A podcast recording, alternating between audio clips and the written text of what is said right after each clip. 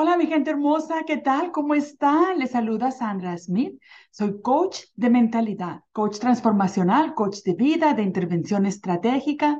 Lo que significa es que como coach yo puedo ayudar a muchas personas a cambiar su mentalidad, la forma en que ven la vida y darles sugerencias de cómo, cómo ese cambio debe de suceder ¿Qué es lo que beneficia y es saludable para nuestra mentalidad para poder crear el cambio que más necesitamos? Les doy la bienvenida a este programa Check Up from the Neck Up. Quiero saludar a todas las personas que nos escuchan constantemente cada semana por Spotify, Apple Podcast y Google Podcast y también por YouTube. Muchas gracias por estar aquí con nosotros y los invito a que se unan a, nuestra, a nuestras redes sociales, que visiten mi página web aligningwithlifewithsandra.com porque ahí van a encontrar muchísimo material, muchísima información más que les va a seguir. Aparte de este podcast, tenemos también blogs, tenemos muchísimos postings en nuestras redes sociales que son muy informativos y les van a ayudar. Aparte de eso, hablamos de temas muy diversos y en ocasiones también tenemos invitados. So, yo sé que les va a encantar el visitarnos y el seguir aprendiendo de cómo hacer un chequeo del cuello hacia arriba. Los chequeos del cuello hacia arriba son importantes de que lo hagamos constantemente constantemente nos chequemos. ¿Por qué? Porque muchas veces tenemos patrones de mentalidad, patrones de pensamiento muy, muy arraigados a nosotros. Y lo que sucede es que esos patrones de pensamiento, como están dentro de nuestro subconsciente, son lo que se manifiestan fácilmente por reacción. En automático reaccionamos, pensamos de cierta manera. Para que pueda haber un cambio en nuestra mentalidad, se requiere trabajo, se requiere que nosotros reemplacemos esos patrones de conducta, esos patrones de pensamiento que no son saludables, que no nos benefician y los podamos reemplazar con otros. Ahorita tengo una clase que va a comenzar el día 11 de septiembre de este año 2023 y habla precisamente cómo alinearnos a una mentalidad saludable. Cuando nos alineamos a una mentalidad saludable, aprendemos a darnos cuenta, primero que nada, es cómo funciona nuestra mentalidad, ¿Por qué razón pensamos lo que pensamos? ¿Cómo el mundo, las experiencias que hemos vivido influyen en nuestro pensar? ¿Y cómo podemos pensar de manera diferente? ¿Cómo podemos hacer un pacto con nosotros mismos como personas para mejorar, para vivir una vida de calidad?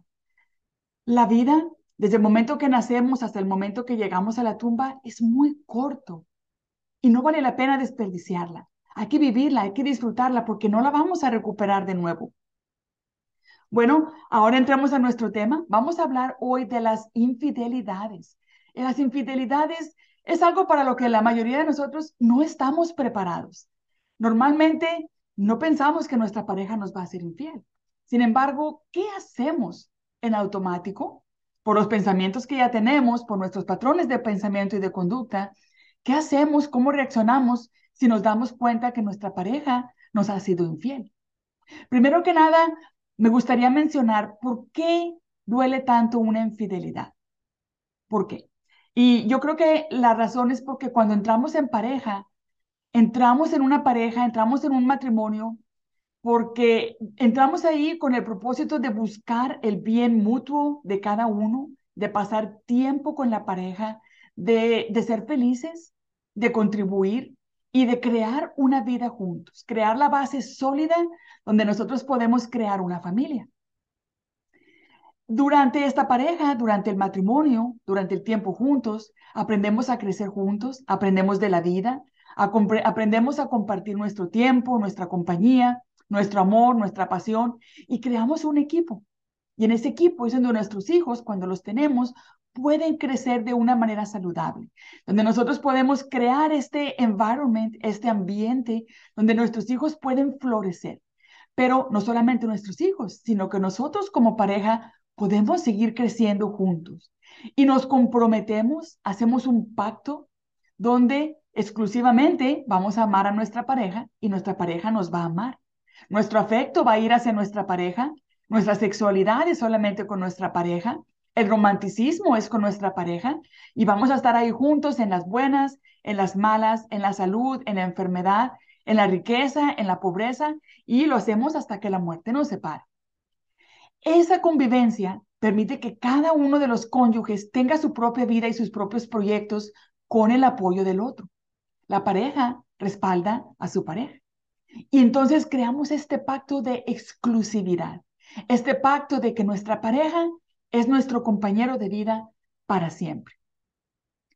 Entonces, ¿qué es la infidelidad? La infidelidad se da cuando rompemos ese pacto que establecimos con nuestra pareja, cuando contrajimos matrimonio o cuando decidimos que vamos a vivir juntos en pareja. Eh, rompemos ese pacto de exclusividad de afecto, de exclusividad romántica, de exclusividad sexual que teníamos el uno con el otro. Ese pacto donde nos comprometimos a caminar la vida juntos en las buenas y en las malas, y en la salud, y en la enfermedad, y en la riqueza, y en la pobreza, y lo quebramos. Y por eso duele mucho, es este pacto que quebramos. Nuestra pareja y yo ya habíamos tenido todos estos proyectos de vida y los habíamos creado alrededor del otro, del uno con el otro. Entonces, cuando lo quebramos, no solamente quebramos el pacto de exclusividad, pero quebramos esos proyectos de vida también que ya teníamos. Ya teníamos esa base fuerte, sólida, donde íbamos a crear nuestra familia, se quiebra. Y es por eso que duele mucho, porque envuelve muchísimo. Ahora, no solamente afecta a la pareja, pero afecta también a los hijos y afecta a la familia. Pero les quiero hacer una pregunta. ¿Quién, creen ustedes que es más infiel? ¿Los hombres o las mujeres? ¿Qué creen ustedes? Porque les voy a platicar que uno escucha muchas cosas. Y yo siempre, cuando crecí, crecí en un pueblito en México, y siempre escuché que los hombres son los infieles, y que todos los hombres son iguales, y que todos se engañan, y que ninguno sirve para nada. Y fíjense que durante los estudios que se han hecho, por ejemplo, les voy a mencionar uno aquí en los Estados Unidos, los resultados son sorprendentes. Por ejemplo, hay una organización que se llama Choose Therapy. Ellos hicieron un estudio en los Estados Unidos y el 20% de los hombres que fueron entrevistados dijeron tener aventuras sexuales fuera del matrimonio, mientras que solamente el 13% de las mujeres dijeron tener aventuras sexuales fuera del matrimonio. Y hay dos puntos que quiero traer aquí. El primero, solamente el 20% de los hombres cuando la opinión general es que todos los hombres son iguales, que todos engañan. Del ocho, el otro día estaba escuchando en un restaurante, estaban unas chicas en una mesa enseguida. De hecho, la conversación no era conmigo, soy yo no las interrumpí, pero una de ellas dice, es que no existe tal cosa como un hombre fiel. ¡Qué carambas! Cuando las personas que son entrevistadas, la mayoría de los hombres son fieles. Lo que pasa es que estas chicas les ha tocado convivir o estar en un ambiente donde la mayoría de esos hombres no son fieles. Pero no quiere decir que todos los hombres son infieles, pero algunos. Ahora, el siguiente punto que quiero tocar aquí. En este estudio dice que el 13% de las mujeres dijeron que tienen aventuras sexuales fuera del matrimonio. Pero, ¿será eso cierto? ¿Será solamente el 13% de las mujeres? Y lo pregunto por esto, porque las mujeres hoy en día Vivimos de manera muy diferente como lo hacíamos hace años, cuando yo crecí. Yo ahora tengo 50 años, tengo 23 años en los Estados Unidos y he trabajado en las corporaciones, he trabajado en muchos lugares. La mujer ahora tiene mucho acceso a igualdad, mucho acceso a dinero, tiene, perdón, tiene mucha proximidad con compañeros de trabajo. Encima su pareja trabaja mucho y no está ahí con ella.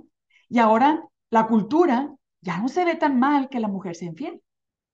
Cuando yo crecía, en el pueblito donde yo crecí, se veía muy mal que una mujer fuera infiel. Se le tachaba de lo peor.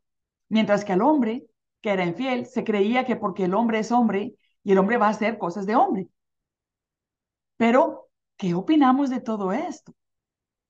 Ahora, mi opinión, mi opinión personal, esto no viene en el estudio, esto es mi opinión personal, yo considero que ambos sexos son igual de infieles. Y lo hacen por diferentes razones. Ahora, fíjense, no dije que todos, no dije que todos, pero la mayoría de los hombres que son infieles lo hacen porque buscan una experiencia sexual, porque son predadores, porque son cazadores, mientras que la mayoría de las mujeres que buscan intimidad sexual fuera del matrimonio lo hacen buscando eh, afecto emocional, cariño, palabras amorosas, el acercamiento de otra persona, una intimidad. Y aquí es donde diferimos las mujeres de los hombres. El hombre puede tener una aventura sexual y desear continuar con su esposa, mientras que la mujer, y eso es importante que lo sepamos, aquí vienen las malas noticias para los caballeros, la mujer que tiene una aventura sexual normalmente ya no ama a su pareja. Normalmente ya no está apegada a su pareja. Ya su pareja ya no es su prioridad. Y eso es lo triste, cuando el hombre todavía puede tener a su esposa como prioridad. Pero, ¿por qué sucede esto? ¿Por qué sucede? Las mujeres somos muy emocionales, el hombre es frío en cuanto a la sexualidad, más, más frío que la mujer, y la mujer relacionamos la sexualidad con el amor, con el afecto. Entonces, por eso las mujeres nos asusta mucho la infidelidad de los esposos, porque la vemos de la manera como nosotros lo sentimos. Entonces creemos que si el hombre fue infiel, ¿qué sucede? Que el hombre ya no le importa a la esposa y que la quiere abandonar. Y no es así. O a veces creemos, oh, mi esposo me falló porque la otra chica es más guapa que yo, porque es mejor persona que yo, porque cualquier cosa, porque yo me engordé, porque... Y, eso no es cierto. El hombre puede envolverse por razones sexuales, sencillamente puede envolverse en, un, en una relación y no quiere decir que la persona que usó para engañar a su esposa ni es más guapa, ni es mejor persona, ni nada de eso. Importante notar que la infidelidad se da por muchas razones.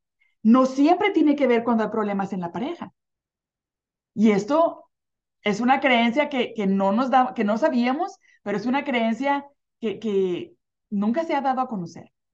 Normalmente creemos que la persona infiel es infiel porque en la casa no tiene nada o en la casa se la está pasando mal. Pero no es cierto. Escuchamos siempre la excusa, cuando el hombre quiere o anda de cazador queriendo ah, agarrar una, una aventura afuera, siempre se queja de la esposa.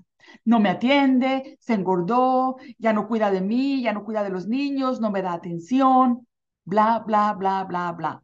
Y digo bla, bla, bla porque el hombre sigue ahí en la familia. El hombre sigue ahí con su esposa. Pero, ¿sabes por qué el hombre se queda ahí? Si en realidad él se estuviera pasando así de mal en casa, si en realidad la esposa ya no lo atiende, ya no lo ama, ya no le da relaciones sexuales, ya todo lo malo que pasa en la casa, él se hubiera ido. No es cierto que una persona se queda en casa solamente por los hijos, se queda porque todavía hay algo ahí que le llena, todavía hay algo, ciertas energías de la esposa que le satisfacen y por eso él continúa ahí. So, cuando venga un hombre contigo o una mujer y te diga, es que yo ya no tengo nada que ver con mi pareja, pero estoy ahí por los niños nada más, pero bla, bla, bla. Ojo, mucho ojo. Porque si su pareja fuera en realidad todo eso malo, ya no estaría allí. Nadie se queda donde se le maltrata, nadie se queda donde se le humilla. La persona se la está pasando bien, por eso se queda ahí. Cuando le va mal, esa relación termina porque ya no tiene ninguna razón para quedarse allí. Pero si se queda, es porque todavía hay algo suficientemente bueno en su pareja para quedarse ahí. Ahora, hablemos de esto. Hay varios tipos de infidelidad. Yo quiero mencionar más que nada las dos situaciones o características que más se dan en la infidelidad. Y, hay, y yo voy a mencionar dos. Por ejemplo, una es la infidelidad oportunista. Esta es cuando no hubo premeditación, se dio la oportunidad y la persona la tomó.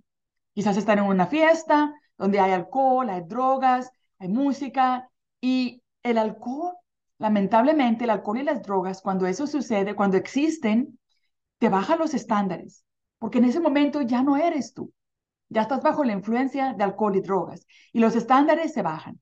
La mayoría del tiempo donde hay abuso sexual en los niños o en la pareja o en alguien, es porque hay influencia de alcohol y drogas. Estos bajan los estándares de la persona. Entonces, ¿qué sucede? Quizás en esta fiesta, después de alcohol y drogas, sucede que se da el encuentro sexual, no hubo planeación y, y ahí sucedió. Ahora, un punto importante, la persona infiel sí sabe lo que está haciendo, y sí sabe que está rompiendo ese pacto de exclusividad con su pareja. Sí, lo sabe, pero como quiera, se tomó la libertad de, tomarse la aventura. El otro tipo de infidelidad es cuando es planeado o deliberado, donde la persona, la persona infiel tiene la capacidad psicológica de llevar una doble vida, de tener una pareja allá afuera, tener a su familia en casa y tener otra mujer allá. Y usa a las dos. Y las mujeres hacen lo mismo, no me refiero solamente a los hombres, pero como es la costumbre, hablamos más que del hombre. Pero la verdad es que es igual. En mi opinión, los dos sexos son iguales de infieles. Puede haber mujeres que estén con su pareja y tengan un amante fuera y a los dos les dice lo mismo, yo no puedo vivir sin ti, yo te quiero, no te vayas de mi vida, eres lo mejor en mi vida, ya voy a terminar con él. Y sigue así. O a veces pudiera ser que ni siquiera sepan la pareja que tiene a otra persona. Esta persona infiel domina estas emociones a tal grado que su pareja ni se imagina que tiene una amante o un amante allá afuera. Pero ¿qué hay detrás de la psicología de una persona infiel? ¿Por qué se atreven a romper ese pacto de compromiso, de exclusividad que tienen con su pareja? Mira que en la psicología de una persona infiel, y vuelvo a hacer aclaración, la mayoría de las veces, esta persona tiene un grado de narcisismo y no toma en consideración los sentimientos de su pareja. Entonces, está pensando solamente en su propio placer. La persona narcisista puede lastimar a su pareja y no sentir remordimiento. Les falta moralidad, les falta adaptarse a las normas de la sociedad, les falta ver ese pacto, ese compromiso con su pareja con la suficiente seriedad y suficiente peso que éste conlleva. Aquí también entra un poquito de machismo. El machismo es solamente un conjunto de ideas de que el hombre vale más que la mujer y tiene más libertades que la mujer. Entonces el hombre puede hacer lo que quiere. Nuestra cultura latina promueve mucho este pensamiento. Se ve muy mal que la mujer sea infiel, se le castiga, se le tacha, pero la infidelidad, del hombre se supone que la esposa lo debe de perdonar. De hecho, se dice que el hombre siempre va a ser hombre. Así es que se defiende que él tenga encuentros sexuales fuera del matrimonio. Pero cabe notar que el infiel, la persona infiel, no ama a nadie. No ama a su pareja, ni ama a su amante tampoco. Solo se ama así. Por eso usa a las dos personas para salirse con su placer. Es una persona egocéntrica, es una persona que los usa a las dos por placer, las manipula a las dos personas, las engaña, les seduce, les dice todas las cosas dulces que las dos quieren oír, les dice que no puede vivir sin ellos, que, que no lo dice de corazón, pero les promete todo, les habla toda la dulzura que estas dos personas quieren oír, porque normalmente una persona narcisista atrae a una persona empática. Y la persona empática tiene la necesidad tremenda de escuchar las palabras dulces de amor, la validación. Y entonces este narcisista usa, se aventaja de esa necesidad y al decirle todas las cosas dulces, sabe muy bien que esta persona no se va a ir porque esta persona tiene la necesidad de sentirse amada o deseada. Entonces esta, esta persona infiel las hace a las dos personas que se sientan necesitadas, felices, deseadas, y es que las dos sienten que tienen a, la persona de su vida, ya sea hombre o mujer. Pero no solo eso. Cuando una persona infiel que tiene este rasgo de narcisismo, ¿sabes qué hace? Cuando tú le descubres, ¿qué es lo que va a pasar? Te va a culpar a ti de su, de su infidelidad. Te va a decir cosas como, mi amor, pero tú te engordaste, ¿cómo crees que yo voy a seguir enamorado de ti? Otros, tengo una persona, una seguidora mía que me dijo, es que me engañó, pues me dice que es que yo estaba en la cuarentena, ¿qué más iba a hacer? Pero me dice, pero ya no, ya estás bien, así es que ya ni hables de eso, porque si tú sigues hablando de eso, me voy a ir con él. Entonces, fíjate, te culpa y te amenaza de que no digas nada, que te calles porque se va, pero porque sabe que tú tienes esa necesidad de estar con él esa necesidad emocional, esa codependencia emocional de quedarte ahí. También te va a acusar de ser una persona celosa. Te va a decir, no, es que tú eres bien celosa, no es para tanto, fue nada más un beso, fue nomás le agarré la mano, o ni siquiera tuvimos ah, penetración, fue nada más sexo oral, eso no cuenta. O, fue en el internet, pero no cuenta, porque nunca he estado físicamente con ella. Si le enseñé mis partes íntimas, ella me enseñó las partes íntimas, todo eso son creencias equivocadas, todo eso quiebran ese pacto de exclusividad, aunque sea por el Internet. y te va a acusar de celoso o de celosa. Pero si tú tienes la evidencia en la mano, ¿es eso solamente celos? No, tienes evidencia, porque los celos son solamente temores que hacen que la persona se figure cosas. Y la persona se empieza a figurar, ay, se está divirtiendo allá, bla, bla, bla, bla, bla, bla, pero sin ninguna base. Entonces, esos son los celos. Porque si tú tienes evidencia en la mano, entonces, eso no son celos, esos son hechos. Eso es evidencia. Es que no dejes caer, no te dejes caer en esa manipulación narcisista. Lo siguiente que te quiero mencionar es, ¿se puede evitar una infidelidad? Una de mis clientes de coaching me, en una ocasión, me dice que su esposo se fue de la casa cuando ella menos lo esperaba y se fue a vivir con otra mujer. Dice ella, mira que mi esposo era un rey en la casa. Él no movía ni un dedo, yo hacía todo.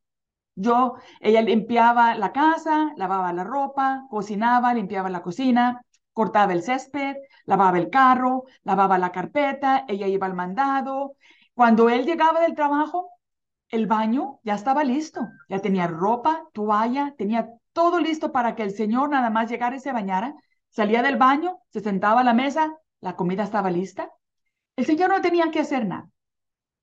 Ella era todo. Decía, yo, para cuando yo termino la cena, limpio la cocina, voy y me baño, y ¿sabes qué? Que el esposo a esa hora ya estaba dormido.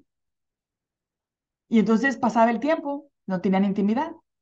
Y un día él le dijo, ¿sabes qué? Esta relación no me lleva a ninguna parte, no hay nada aquí para mí. Y ella bien aterrorizada me decía, pero si yo hacía todo por él. Bueno, déjame te digo algo.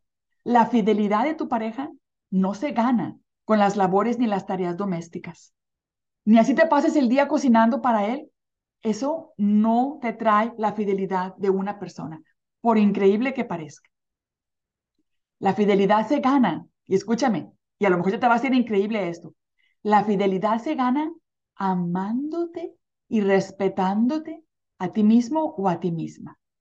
Sí, se gana cuando tú tienes dignidad y amor por ti. Cuando tú no eres una persona fácil, ni una mujer fácil, ni un chico fácil. Cuando tú respetas tu cuerpo también. Pero cuando te regalas fácilmente, entonces fácilmente vas a ser olvidado. Porque de eso allá afuera hay mucho. Cuando tú compras algo que te cuesta, lo valoras. Si te compras un par de zapatos carísimos, los usas poco, los guardas, los limpias, los guardas, los cuidas. Si te compras un reloj carísimo, haces lo mismo. No lo dejas ahí nomás por ahí. No se lo das a cualquiera que te diga, ay, mira qué bonito. No, te costó caro, es tuyo. Y esa es la psicología de la infidelidad. Si tú no tienes vida propia, si tú eres una persona fácil, si tú no te amas a ti mismo, si tú no tienes dignidad propia, es fácil que se te engañe. Es fácil que se te deje a un lado y se te deje ir. Respeta tu vida. Un error que cometemos las mujeres es que cuando conocemos a una persona, a un hombre, cuando nos casamos, abandonamos nuestros estudios, abandonamos nuestra carrera, abandonamos nuestros sueños por estar al lado de este hombre. Pero ¿sabes tú que los hombres emocionalmente saludables les gustan las mujeres que ellos pueden admirar? Sí, así es. Les gustan las mujeres que ellos pueden admirar. Si no te puede admirar, no se quedará contigo. Si no tiene razones para admirarte, se va a ir. Así es que ten cuidado. Ten vida propia, separada de la de tu esposo. Ahora, cuando te digo esto, no te digo, ve acuéstate con otros. No, porque ese pacto es importante. Pero lo que te digo es, ten aspiraciones, trabaja, desarrollate.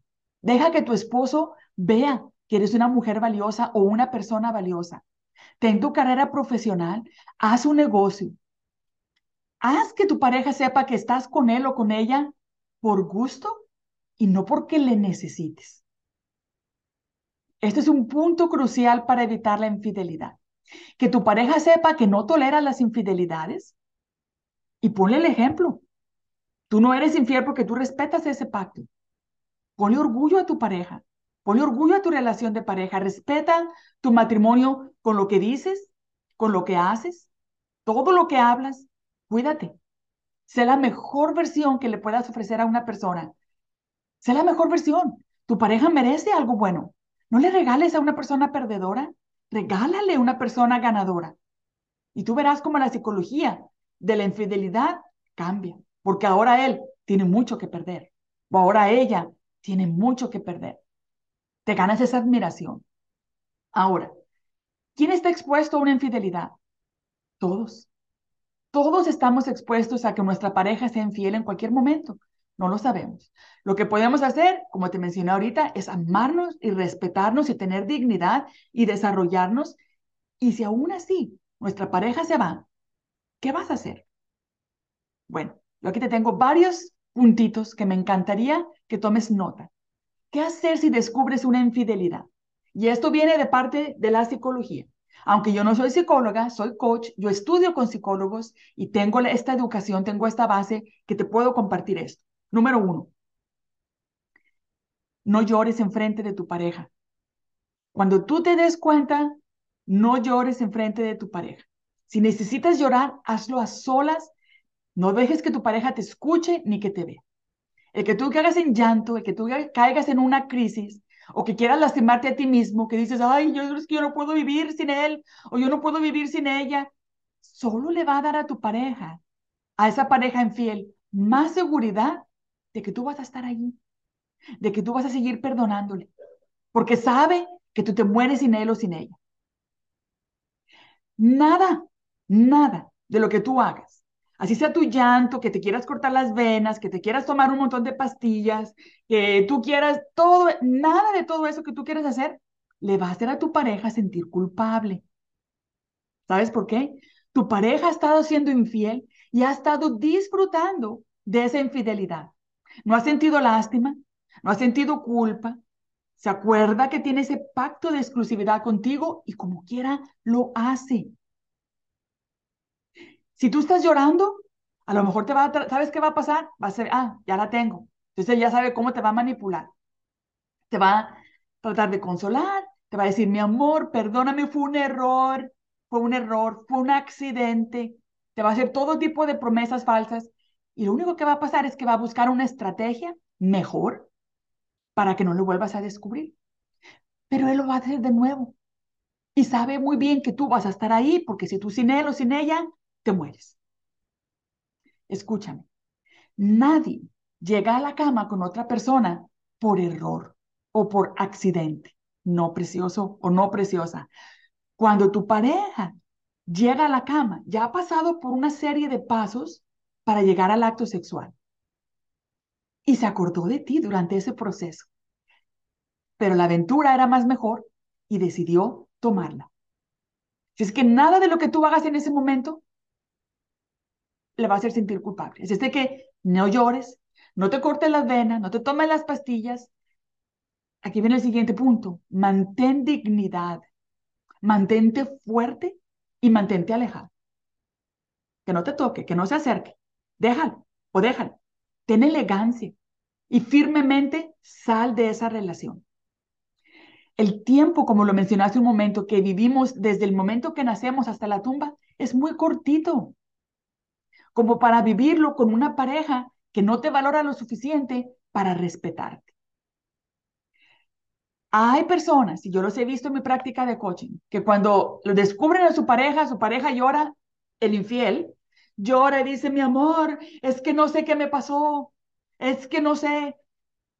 ¿Y qué pasa? Perdóname, le empiezan a, dar regalos, le regalan joyas, carros, viajes, qué sé yo. Montón de palabras dulces.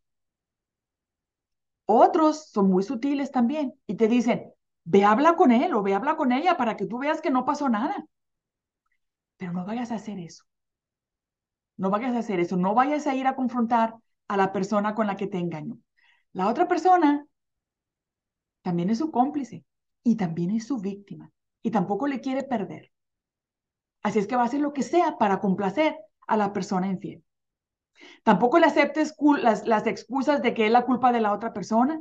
Es que no le puedo decir que no, es que me presiona. No es cierto. A nadie se nos obliga a hacer nada. La persona que lo hace es porque lo disfruta y lo quiere. La otra persona, recuerda, también es víctima de la persona infiel, también está siendo usada por la persona infiel. Es que no vayas a buscar a ese amante o a esa amante y tratar de hacerle daño. Esta persona sufre igual que tú.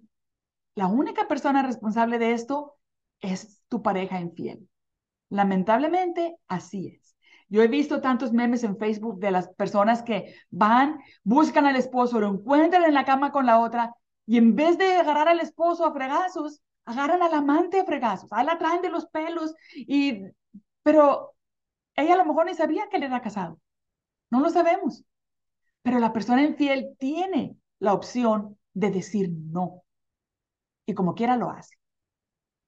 Ahora, ¿qué hacer si esta supuesta amante o supuesto amante te comienza a mandar textos? Si te busca, si te llama, no le contestes. No le aceptes a esa persona en tu vida tampoco. No caigas en ese juego. Esa persona no es honesta. Si esa persona te está hablando, te está buscando, porque sabe que tú eres la pareja de él o de ella. Y entonces cuando te empieza a buscar, no le hagas caso. Esa, esa persona no es honesta. Quizás tu pareja y él o ella han hablado de ti. Han hablado, ¿cómo le vamos a hacer si ella se da cuenta? ¿O cómo le vamos a hacer si él se da cuenta? Han planeado cómo te iban a hacer tonto o cómo te iban a hacer tonta. Así es que no las aceptes en tu vida. No aceptes a ese amante. No vayas y le hagas daño, pero no lo aceptes. No le sigas la corriente, no le contestes. Ahora, ¿qué si tu pareja, y esto sucede porque a algunos narcisistas les pasa eso, te dicen, mi amor, pero tú me tienes que confiar? Es que si tú no me confías, ¿cómo vamos a realizar una vida otra vez? Bueno, recuerda que la confianza no se exige. La confianza se gana. Y se gana no con palabras, se gana con hechos. Con hechos. ¿Cómo se va a ganar tu amor? Seguramente no engañándote. Entonces tú tienes que tener esa dignidad. Como dice la Biblia, no tires las perlas en frentes de los cerdos. No. ¿Sabes que el infierno cambiará? Se la pasa muy bien contigo, se la pasa muy bien con la otra persona, disfruta de las dos. ¿No cambiará? Es que déjalo o déjala. Corta esa relación. No te hagas de la vista gorda y no te autoengañes. No creas que fue una sola vez y que no vuelva a suceder. No creas que va a cambiar. No te hagas ilusiones de que todo va a regresar a la normalidad, porque ya no va a regresar a la normalidad. Ya no será así. La traición duele a un punto en que ya no puede volver a ser lo mismo. No puede serlo. Otro, otra trampa en la que tú pudieras caer es decirte, pero ¿qué fue lo que yo hice mal para que me engañara? El engaño no tiene que ver tanto contigo. El engaño tiene que ver con la otra persona, con lo que esa persona quiere hacer. Tú puedes, lo que tú puedes hacer, como lo mencionamos hace un rato, es tener amor propio, tener dignidad, tener tu vida propia, que seas una persona de admiración. Y si la otra persona, como quiera, se quiere ir para allá, es porque él tiene problemas acá en su mente. El engaño tiene mucho que ver con él. Seguramente te fue a buscar, fue a buscar a otra persona, no porque tú no eres suficientemente bueno o buena, pero se fue a buscar a otra persona que es fácil y probablemente sin valores. No compares tu físico con la otra persona, no te compares para nada, porque solamente eso te va a lastimar. Y al final de cuentas, la culpa de eso, el responsable de eso es tu pareja. Tampoco vayas a meterte con otra persona inmediatamente, porque sabes que tenemos un dicho los hispanos que decimos, un clavo saca otro clavo, pero la verdad que no es cierto. Solamente te va a dejar más clavado. Entonces necesitamos evitar tomar decisiones al momento que estamos heridos. Porque en ese momento tú puedes tomar decisiones de lastimarte a ti mismo, de quedarte con él, de abandonarle, de cualquier otra cosa. Espérate, toma tiempo, cálmate antes de que decidas hacer nada. En ese momento que te das cuenta que, tu pareja te es infiel, mantén la distancia, mantente fuerte, mantén dignidad y mantén la distancia. Date un tiempo, regálate el regalo del tiempo. Porque cuando tus emociones vuelvan a la, a la normalidad, después de que lo proceses y te estoy diciendo, regálate el regalo del tiempo, pero no me refiero a un día ni a dos. Quizás te va a tomar semanas o incluso hasta meses, dependiendo de tus circunstancias. Pero date tiempo para sanar, para desarrollar amor propio, para amarte, para cuidarte. Necesitas pasar por las etapas de duelo y eso es absolutamente normal. Y las etapas de duelo, dependiendo de tu fortaleza emocional y de tu madurez eh, mental, puede ser que la pases en un mes, puede ser que la pases en dos años. Eso depende, pero date ese tiempo. Date el tiempo de conocerte a ti y de ver en realidad todas tus fortalezas y también de ver tus errores. ¿Qué cosas pudieses haber hecho mejor en tu matrimonio? Y trabaja en eso. Trabaja en eso para que tu siguiente relación sea la mejor que hayas tenido en tu vida. Una preguntita. ¿Se puede perdonar una infidelidad? Bueno, ¿puede la persona infiel cambiar? Eso es importante que lo tengamos aquí en cuenta. Las personas sí pueden cambiar, pero no cuando tú le descubres, no cuando tú le descubres y te llora y te ruega y te ruega que te ama, no. No, la persona infiel tampoco va a cambiar porque tú le exiges el cambio. No lo va a hacer. El cambio sí se da, pero son muy poquitas personas los que lo hacen. ¿Por qué? Porque para que exista el cambio, la persona tiene que querer ese cambio. El cambio viene de adentro, no por imposición de nadie más. El cambio viene de adentro. El infiel, para que el infiel cambie, necesita pasar por dolor. En la psicología, mi maestro menciona dos cosas, que son las razones por las que nosotros actuamos. Y eso es en general todo. Actuamos por obtener placer o actuamos para evitar dolor. El infiel actúa así porque está adquiriendo placer. La única manera de que él cambie es para evitar dolor. Pero si ya te conoce que eres una persona codependiente emocionalmente, que no eres fuerte, que tienes todas las dudas, de que crees que no la puedes hacer tú solo o tú sola, que te mueres sin él o sin ella, no tiene dolor que evitar. Entonces, ¿qué va a pasar? Él va a seguir ganando placer, experimentando placer. Las personas aún que deciden, ok, sí, sí quiero hacer un cambio, pero para que el cambio se lleve a cabo, necesita pasar por un proceso y el proceso a veces es difícil. El proceso necesita mucha disciplina, necesita mucho trabajo consciente para que este cambio pueda ser llevado a cabo.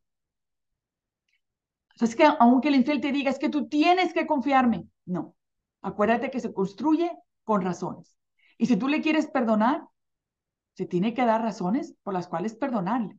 Si te exige que tú le tengas confianza, ¿cuáles son las razones? Si te dice, es que yo estoy cambiando, ¿me perdonas? ¿Cuáles son las razones que tú tienes para confiarle, para perdonarle, para volver a estar juntos? Cuando la persona infiel, cuando la infidelidad sucedió por una aventura, es más fácil que haya un cambio porque fue algo que no fue planeado. Aunque te voy a decir que si él tiene la personalidad de ser aventurero o ella le gustan las aventuras, entonces no va a haber cambio porque la, saca placer de vivir de aventura en aventura. Por otro lado, cuando la infidelidad fue planeada y deliberada, es muy, muy probable que esta persona no va a cambiar. Así es que si tú me dices a mí, es que le debo perdonar, te voy a decir, analiza las razones de por qué le quieres perdonar. ¿Le quieres perdonar porque le tienes temor a la vida solo o sola? ¿Le tienes miedo a los problemas financieros? ¿Le tienes, ¿Le tienes miedo al enfrentarte al mundo y al futuro por ti mismo o por ti misma? Ninguna decisión que se toma desde el miedo es saludable. Porque entonces ya tu cerebro está tomando decisiones bajo una condición. Y cada vez que tomamos decisiones ahí, es lo más probable que estamos tomando decisiones equivocadas. Pero otro punto, si tú le quieres perdonar, déjame, te hago estas preguntas y analízalas. ¿Puedes tú vivir con tu pareja infiel como si nada hubiese pasado? Si tú decides perdonarle y, que tu pareja te convence y tú dices, sabes que sí, le voy a dar otra oportunidad. Ok, perfecto, muy respetable. Pero puedes vivir con tu pareja como si nada hubiese pasado. puedes pretender que la infidelidad nunca sucedió. O te va a molestar tanto que cada vez que te enojes, se lo eches en cara. ¿Cómo vas a planear tenerle confianza de nuevo? Porque no se vale perdonar a una persona y continuar viviendo en las secuelas del engaño. Si todavía te duele y tú no puedes dejarlo atrás, entonces no le perdones. Entonces sepárate. La mayoría de las personas no estamos diseñados ni preparados para vivir como si la pareja nunca hubiera sido infiel, como si esa infidelidad nunca hubiera sucedido. Lo vas a recordar y de eso no hay duda. Pero, ¿puedes recordarlo sin que te, te vuelva a afectar emocionalmente? Recordar es volver a vivir. Así es que quedarte con una pareja y seguir mencionando lo sucedido vez tras vez, cada vez que discutan, cada vez que suceda, tú le vas a estar echando en cara. ¿Sabes qué? Eso solamente va a alargar esa separación que ya es inminente. Otro punto, antes de que tú decidas perdonarle, ¿qué si él adquirió o ella adquirió una enfermedad de transmisión sexual en esa infidelidad? ¿Cómo te vas a cuidar? ¿Cómo vas a prevenir también de que esa infidelidad vuelva a suceder? Ay, Sandra, pero es que yo me voy a quedar con él por mis hijos, para que mis hijos tengan un papá, para que crezcan en una familia. Bueno, ¿será esa una buena decisión? ¿Cómo están viviendo aquí los niños? Es importante que cuando tomamos la decisión, no usemos a nuestros hijos, porque la separación va a dividirte a ti y a tu pareja como esposos, pero la relación que los padres llevan con sus hijos no debe determinar cuando la relación de esposo y esposa se rompe. El divorcio no debe determinar con la relación entre padres e hijos. Sin embargo, tú tampoco puedes puchar esa relación en tu otra pareja. Ahora, ¿qué sucede si tú te quedas ahí por tus hijos, pero tus hijos ahora están creciendo en un ambiente donde hay peleas, donde creen que el engaño se debe de tolerar, aunque te duela, porque tú se lo estás echando en cara cada vez que se pelean? Entonces tus hijos creen, me tengo que aguantar, el matrimonio es miserable, los hombres, todos los hombres engañan, o todas las mujeres se engañan, o se tienen que aguantar el engaño, aunque no te guste, y crecen en un ambiente tóxico. A veces es mejor terminar esa relación de pareja y que sus hijos lleven la relación individualmente con cada uno de ustedes por separado, pero que no tengan que vivir en un ambiente así. Aparte que les estás dando el ejemplo a tus hijos de qué cosas se deben tolerar y qué cosas no se deben tolerar dentro de una pareja. Si tu pareja, vamos a decir que ustedes se separan, se divorcian y no tiene ganas de venir a ver a los niños, no le exijas. Si, si, tu, si tus niños no ven a su papá o a su mamá porque la pareja, ese padre o madre, no quieren nada que ver con los niños, no le exijas, porque cada padre individualmente debe de cuidar y de alimentar la relación que tienen con sus hijos y el otro padre debe de respetarlo. Y si la otra persona no quiere relación con sus hijos, tú lo debes de respetar también. Pero no le envenenes el alma, la cabeza a los niños diciendo, mira, tu papá ni siquiera quiere verte. O mira, tu mamá allá anda de, de birrionda, pero nada que ver con ustedes. No hagas eso. No hagas eso. Los niños tienen el derecho de vivir felizmente, con los dos padres o con uno o con el otro, pero deben de tener la oportunidad de vivir en un ambiente saludable ten cuidado. Vivir en el ambiente donde no hay amor, donde las peleas son el pan de cada día, las discusiones, afectan la salud mental de tus hijos y la salud emocional. Y muchas veces lo mejor es dejarlos que pasen el proceso de separación, que comprendan que esa separación no tiene nada que ver con ellos. Tú les puedes decir a tus hijos, por ejemplo, si eres mujer, a mí me pasó, yo se lo dije a mis hijos, les dije, tu papá es muy buen papá, te los quiere mucho a ustedes, pero no es buen esposo. Entonces la relación de él y mía tiene que terminar, pero yo quiero que tú le sigas amando. Es tu papá y él te ama. Y él va a cuidar de ti igual que yo voy a cuidar de ti. Así es que cuando tu pareja venga y quiera sacar a los niños, a llevarlos a comer o al cine o a lo que sea, déjalos. No impidas que tu expareja conviva con tus hijos. Piensa en los niños y no te centres en tu orgullo o en tu dolor. Espero que este programa te haya servido. Déjame un comentario, ya sea en cualquiera de las redes sociales donde nos escuchas, en este podcast, y déjame un comentario y déjame saber qué te pareció, si estás de acuerdo, si no estás de acuerdo, o si tienes preguntas. Te invito a que me sigas en mis redes sociales también, como Aligning with Life with Sandra. Entra a mi página web.